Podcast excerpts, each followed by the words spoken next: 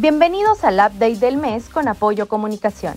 Hoy les presentamos a Mateo Prochaska, médico y epidemiólogo en la Agencia de Salud Pública de Inglaterra, que nos explicará sobre mitos, verdades y amenazas sobre la situación actual del COVID-19. Así que prepárate una taza de café y presta mucha atención.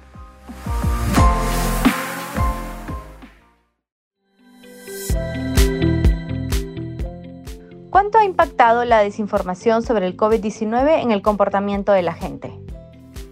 Bueno, aunque es difícil de cuantificar, sabemos que la desinformación lleva a percepciones incorrectas que a su vez alteran el comportamiento de las personas y favorecen la transmisión del coronavirus.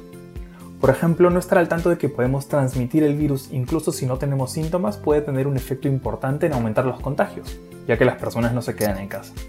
Definitivamente la transmisión de COVID-19 depende de nuestro comportamiento y de las medidas que tomemos para protegernos a nosotros mismos y a los demás.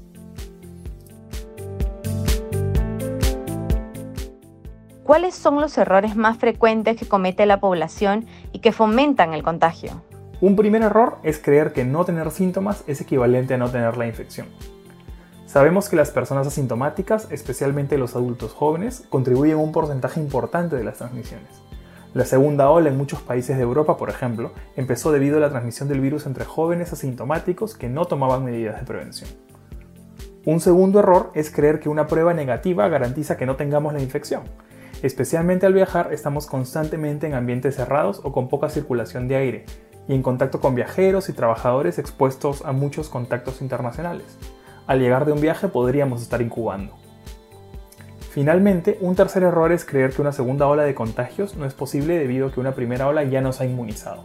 Esto es falso, ya que los anticuerpos protectores desarrollados luego de una infección natural parecen disminuir luego de algunos meses, a diferencia de los anticuerpos desarrollados luego de la vacunación. ¿Cuáles son algunos mitos y verdades sobre la vacunación? Algunos mitos sobre las vacunas incluyen que estas son dañinas y que pueden tener efectos secundarios severos que dejan consecuencias a largo plazo en nuestra salud. Algunos de estos efectos, los más temidos, incluyen problemas neurológicos como el autismo e infertilidad en mujeres en edad reproductiva. Estos son rumores falsos. En Ciencia y Salud Pública tenemos más de 100 años implementando vacunas como estrategia de control para enfermedades infecciosas y la evidencia de más alta calidad sugiere que estas no son complicaciones de ninguna vacuna, incluso de las nuevas vacunas para COVID-19. Las vacunas son efectivas y seguras y nos protegen contra formas severas de COVID-19.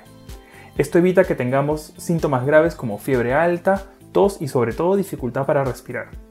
Al estar vacunados y vacunadas evitamos la necesidad de hospitalización, de soporte con oxígeno y la ocupación de camas en cuidados intensivos. Vacunarse es cuidar tu salud y la de otras personas también.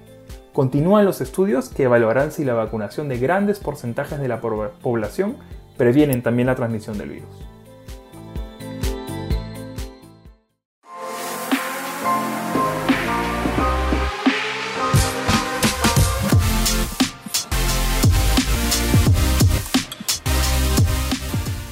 Esperamos que este podcast haya sido de tu interés. Y recuerda, comparte información siempre de una fuente confiable.